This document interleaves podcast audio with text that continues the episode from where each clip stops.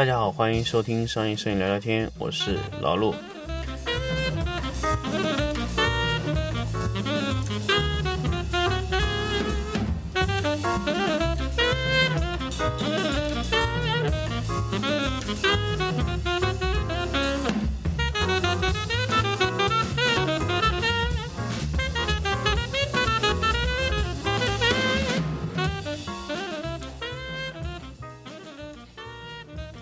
欢迎大家继续收听商业摄影聊聊天的这个新年的节目。那么在新年结束的最后一周呢，最后几天跟大家来分享一个最重要的话题，也就是说我们在二零一九年可以成为很多摄影师的目标，甚至是很多的静物摄影师的一个目标。因为老陆其实是一个拍摄十多年的这个静物摄影师，因为我知道静物摄影师最重要的掌握的就是光线的控制能力啊，对光线的这个。整体的把握的质感啊，对光线的这个灵敏度的感觉，都会远超这个时尚服装类的摄影师。这确实从这一点来说，服装摄影师在对光线控制上面来说是没有疑义的。他是一致认为静物摄影是远远超过服装摄影的灯灯光的控制的，这是百分之一百的，绝对不会有没有其他的这个可能性的。他如果觉得静物的控制能力差，那只是他觉得静物摄影师在他眼里的。位置太低，可能他没有碰到过更强大的静物摄影师。那么，我们这个时候来说一说静物摄影师，我们在要达到极致、极其巅峰的情况下，我们应该做到什么能力？什么能力才是我们能达到极致的状态？我们可以又可以拍暗调，也可以拍亮调，各种调子我都能拍，什么样的效果我都能有，对不对？这就是我们在。静物摄影师达到一个极致的状态，我们应该怎么锻炼这种极致的能力？这一点老陆在任何的场合下都没有跟人家分享过，因为其实不是老陆不愿意分享，是因为老陆最近我才发现，哎，那个能力呢，到底是怎么样的情况下才能掌握？我们要通过培养自己哪几个方向，我们才能掌握这个能力？那这两天老陆想想通了，所以我可以跟大家来分享一下。我们要做极致的静物摄影师，我们要掌握最重要的能力是什么呢？就是我们这个在节目这个发布上面写的这四个字：回退能力。什么叫回退能力？很多的这个，我碰到很多的家居类的摄影师问我：“老陆，你们这个暗调是怎么拍的？你们怎么能把这个家居拍的这么暗，而且质感又特别好？我不知道你们是怎么做出来的。”为什么你们能拍暗调？我可以说，在全国能拍暗调的，所有能拍暗调的家居类摄影师都是同事。为什么只有我们这个公司，或者说我们这个摄影棚，它是可以做到拍暗调的？其他摄影棚拍出来的暗调就是感觉暗，产品也是暗，全部都是暗的。他如果一旦要拍暗调，他的产品就凸显不出来了。他们所谓的暗调，就是整个把调子黑下来。然后呢，这个产品要么就是这个产品，要么就是看上去很奇怪的立在那里。他就是把人为的把那些背景啊全部压下来，全然后打的特别戏剧化。但是他那个暗调呢，它不是真正的暗，因为有时候呢，我们想凸显一个，比如说比较昏暗的场景，比如说是晚上一个台灯照亮的效果。那么为什么他们做不到？为什么我们可以做到？老陆也一直想这个问题，因为我们培养一个暗调摄影师时间非常短，一年到一年半就可以了。如果培养不出来呢，我们也不培养了，他只能拍亮调，这很明显啊。那么这个时候我就要跟大家分享这个四个字：回退能力。什么叫回退能力？其实这个能力啊，不光是你在拍暗调这个情况下，但是老陆只是起了一个暗调的头，因为暗调是特别适合用回退能力的。我们有一个家具有一个品牌是专门拍暗调。但是我们很多品牌呢是拍亮调的，我们发现呢，比如说有二十个摄影师，能拍暗调的只有三四个，而且永远保持这个状态，大概就是什么呢？百分之十五左右的，哎，成功率就是百分之十五左右的人是可以去拍的，那么其他百分之八十五的人呢，都是只能拍亮调。原因是什么？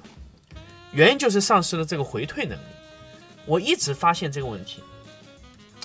如果一个摄影师从开始拍的时候，他没有办法回退到上一层，他就是没有办法掌握这个暗调的整个控制。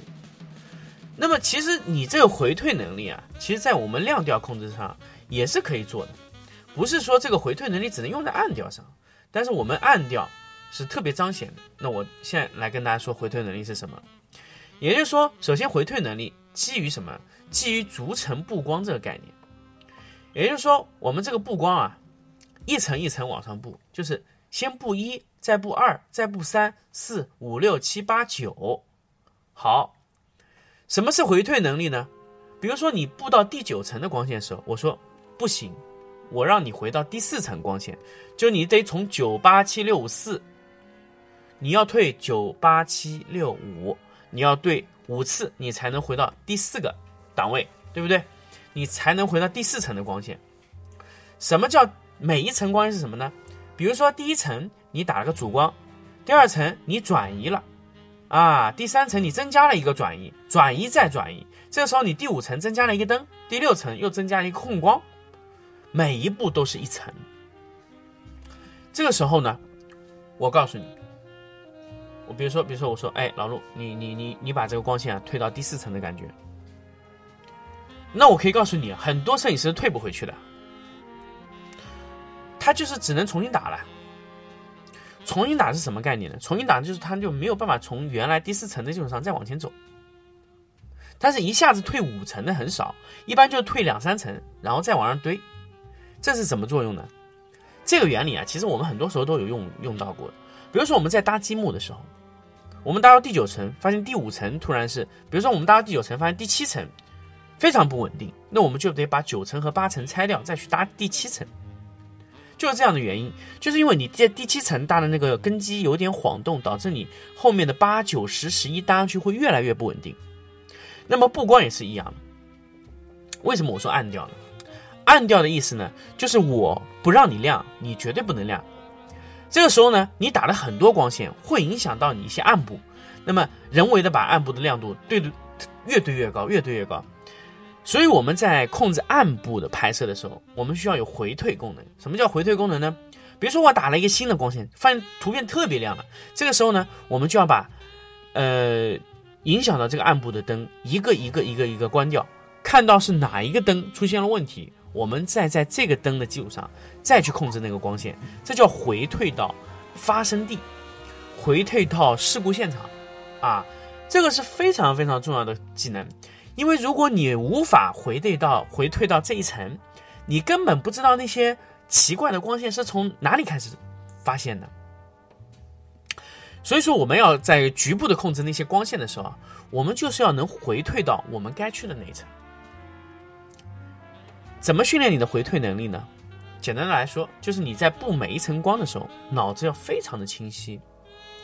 这个光起的什么作用？我做了这一步是做了什么作用？千万不要做任何的无效动作。什么叫无效动作呢？就是这个动作对你本身的布光没有任何帮助。那有有些朋友会问我了，老师他都没有帮助了，你这层存在不存在没有意义吗？但是我我我我可以和大家说哈，你这一层布的没有寓意，你只是在这一层的情况下没有任何效果。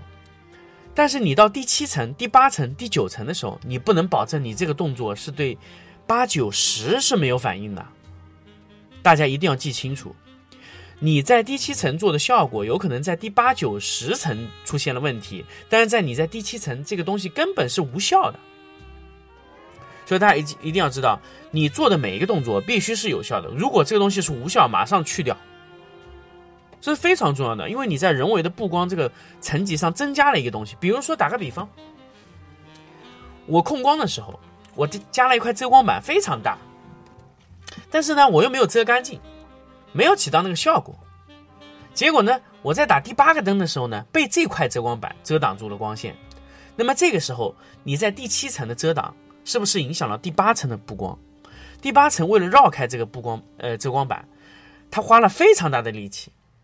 去打，而且换了个角度，这个时候打出来角度呢，又不是他预想到的那个角度，这个时候就出现了这个问题，就是说你第七层的操作影响到了第八层，但是第七层的完，它的任务又没有完成，这就是非常尴尬的问题了。你明明做了一个无效的调整，但是影响了后面所有的布光，那么这个时候你要回退是很麻烦的。大家能理解我意思吗？如果你你在八九十布完光以后，你突然调整了第七层，不好意思，八九十都有可能有影响。这是非常有可能的，因为你你在布光的时候，你的八九十全部绕过了这个第七层的遮光步骤，这是非常重要的。所以我和大家说，你们在布每一个光的时候，要清清楚楚的知道这个布光起的什么作用，可不可以减小一些它的作用，效果有没有达到你的预想效果？如果没有，不能前进，这是必须必须必须要做到的事情。如果你这一点做不到，那你离离这个优秀的摄影师还差得很远，因为你做的无效布光，这叫什么叫无效布光呢？就看着好看，用着没用。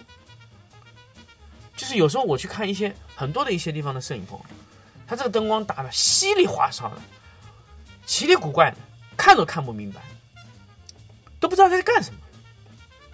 看看呢，这个灯好像打，其实呢也没什么效果，打在一个什么地方呢？感觉像是主光。